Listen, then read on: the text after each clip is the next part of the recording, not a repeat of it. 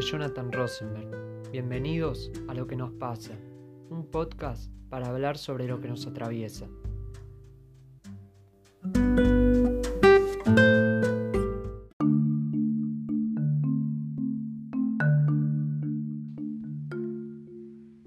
Muchas veces en los últimos años escuchamos sobre la meritocracia, pero pocas veces pensamos en su real significado y cómo afecta la percepción que tenemos de la sociedad. Según la definición de la RAE, la meritocracia es el sistema de gobierno en el que los puestos de responsabilidad se adjudican en función de los méritos personales. Este concepto se extiende a toda la sociedad y se utiliza para tratar de justificar la supuesta superioridad de las personas y cómo solas llegan a ocupar lugares destacados de la sociedad. Porque además la meritocracia sostiene que el verdadero mérito depende únicamente del esfuerzo individual. Sin embargo, este concepto ignora que no todos los seres humanos nacemos en las mismas condiciones ni con las mismas oportunidades. Bienvenidos a ¿Qué significa la meritocracia? Imagínate vivir en una meritocracia, un mundo donde cada persona tiene lo que merece, donde la gente vive pensando cómo progresar día a día, todo el día, donde el que llegó, llegó por su cuenta, sin que nadie le regale nada. Verdaderos meritócratas. Ese que sabe qué tiene que hacer y lo hace, sin chamullo que sabe que cuanto más trabaja, más suerte tiene, que no quiere tener poder, sino que quiere tener y poder. El meritócrata sabe que pertenece a una minoría que no para de avanzar y que nunca fue reconocida hasta ahora. En la introducción del episodio definimos qué es la meritocracia, qué significa. Todo esto está seguido por un video de una automotriz que salió a la luz en 2016, que retrata un mundo de meritócratas. Y dice frases eh, bastante curiosas, como por ejemplo, bienvenidos a un mundo de meritócratas donde cada persona tiene lo que se merece, el que llegó por su cuenta sin que nadie le regale nada, y cada uno sabe que cuanto más trabaja, más suerte tiene todos estos mitos que desde mi punto de vista son bastantes eh, terribles implantar en una sociedad, porque no es así, y esto lo vamos a ver con diferentes testimonios a lo largo de este episodio. Empezamos con el filósofo Darío Stanriver. Dos paradojas, de esas que a mí me irritan. La primera, que es la más este, simple de todas, porque la escuchamos recién en Macri hablando del esfuerzo y del mérito, que es la falacia de la meritocracia. Que el que es pobre es pobre porque se lo merece. Por lo tanto, el que es rico también es rico porque se lo merece. Pregunta que le hago a los meritocráticos. ¿Qué mierda hizo el que nació en una situación desfavorable para merecer estar ahí? haber estado en el testículo izquierdo del padre que era pobre y aparte haber nacido en una situación digamos, este, desfavorable, ya condiciona estructuralmente las posibilidades que hay de salir de ahí. Y dicho al revés, el rico, ¿qué mérito hizo individualmente para tener lo que tiene? Ser hijo de alguien. ¿Vos qué hiciste? Heredar. ¿Y qué, cuál es el mérito en la herencia? O sea, el, el, argumento de la meritocracia no tiene sentido. Siendo bastante elocuente, Darío Stanriver lo que nos plantea es ponernos a pensar qué hizo el pobre para haber nacido en situaciones desfavorables y qué hizo el rico para quizás haber nacido en situaciones favorables. ¿Se entiende, no? Para mí es muy fácil ser meritócrata cuando el mérito lo hicieron o, tus padres o tus abuelos, o sea, que sea una herencia, ¿sí?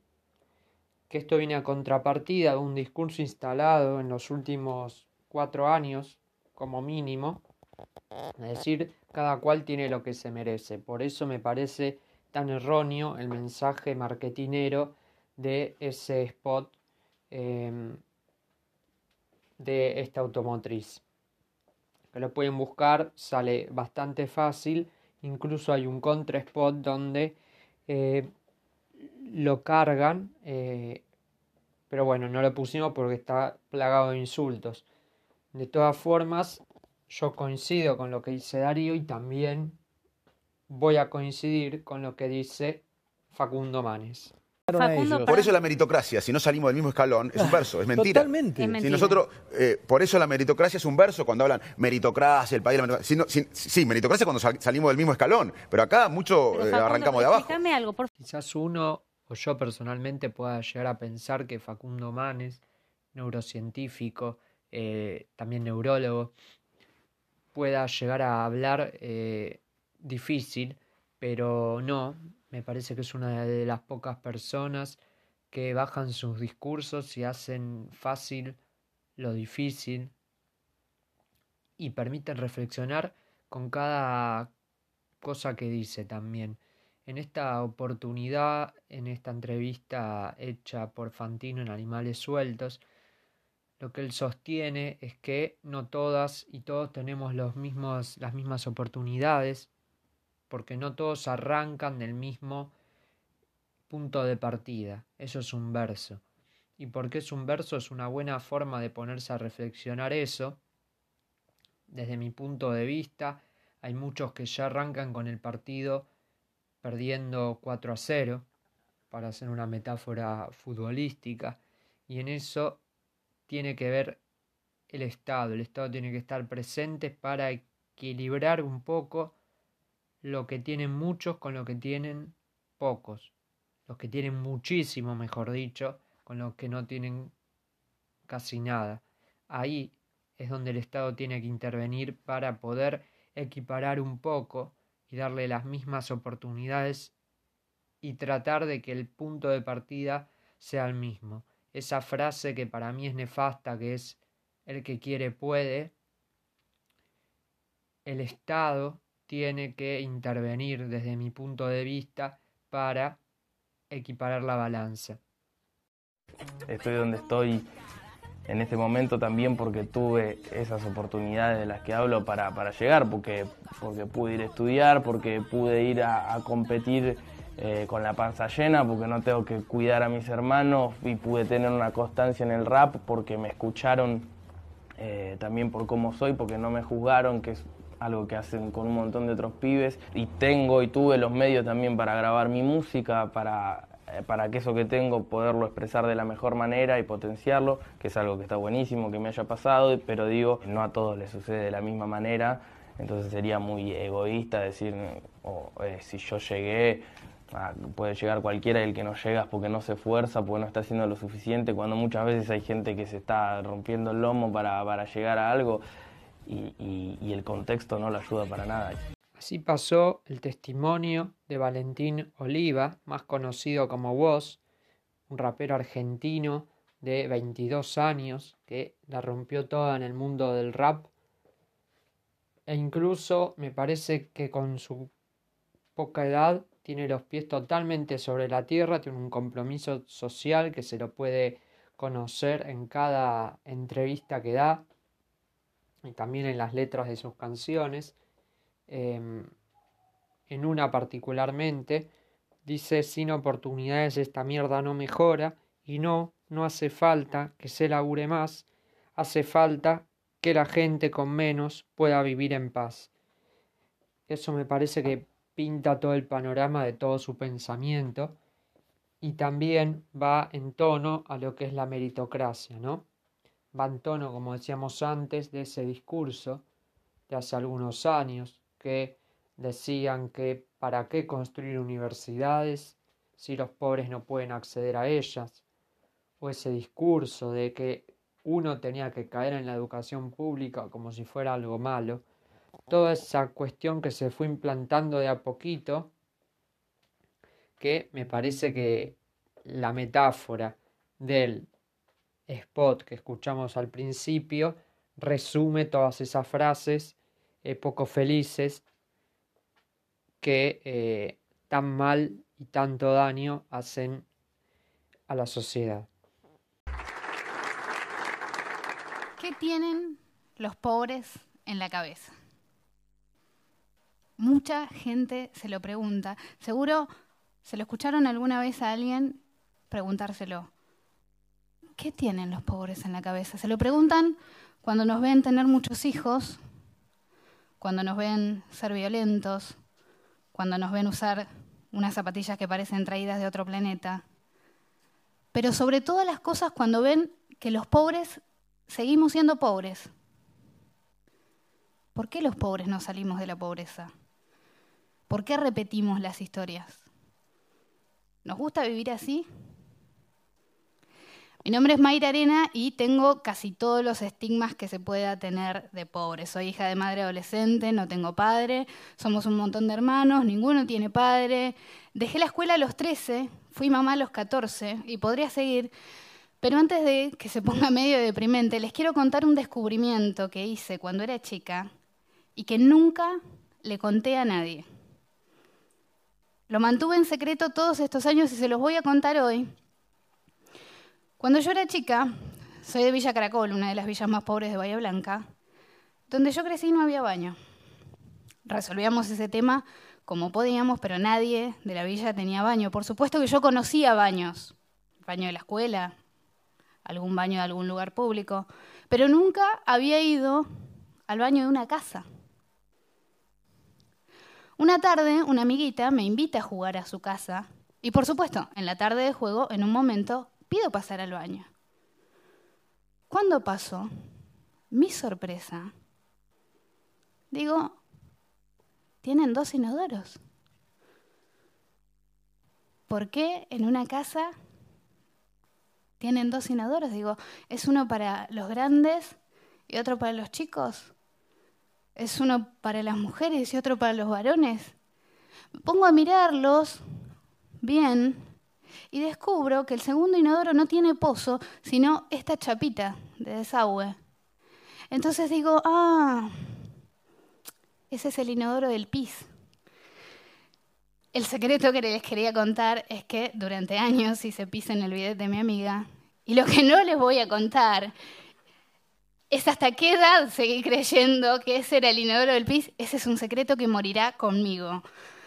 Pero volviendo al tema de qué tenemos los pobres en la cabeza, uno se empieza a dar cuenta que es pobre más que nada cuando entra en el sistema escolar. Yo me acuerdo cuando empecé el colegio, todos mis compañeritos tenían los útiles de los dibujitos que les gustaban y yo ahí con mis útiles del Estado.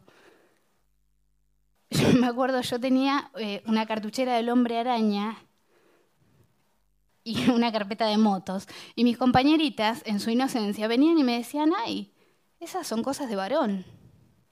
Y yo, que me moría de ganas por tener algo como las otras nenas, pero jamás lo iba a reconocer, les decía, sí, me encantan las cosas de varón.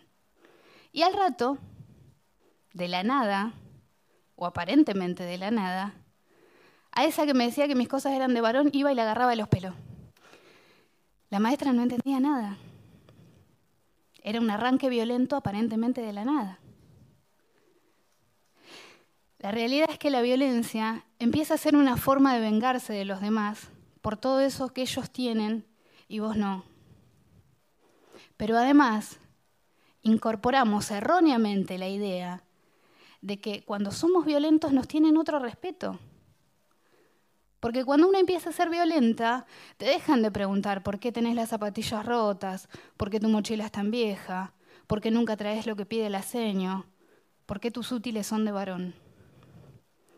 En la charla TEDx llamada ¿Qué tienen los pobres en la cabeza? Mayra Arena nos propone una profunda reflexión sobre aquellos prejuicios desde los que se suele mirar a la pobreza lo narra en primera persona compartiendo su propia experiencia de nacer y crecer en uno de los barrios más pobres de Bahía Blanca. Una charla apasionante y movilizadora para reflexionar sobre nuestras miradas. Mayra Arena nació en Bahía Blanca y es estudiante de Ciencias Políticas de la Universidad Nacional de 3 de Febrero UNTREF. Se hizo conocida en el ámbito local a raíz de su profunda carta titulada Los beneficios de ser pobre, donde relata con crudeza y en primera persona vivencias propias de la vida en la villa, generando el contrapunto entre la pobreza perdón, y la marginalidad. Esa nota se viralizó rápidamente en 2018 y abrió la puerta a conocer otras reflexiones de Mayra en torno a problemáticas sociales y económicas. La verdad, la charla dura 13 minutos y no tiene desperdicio.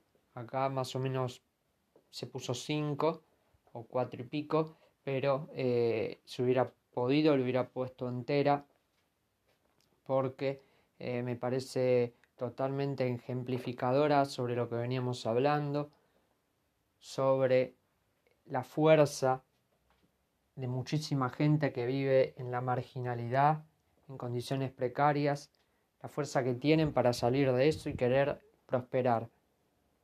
Y según y para la meritocracia, según esto, perdón, la gente que nació en la pobreza tiene que morir ahí. Ahí es donde el concepto de meritocracia está totalmente errado y equivocado.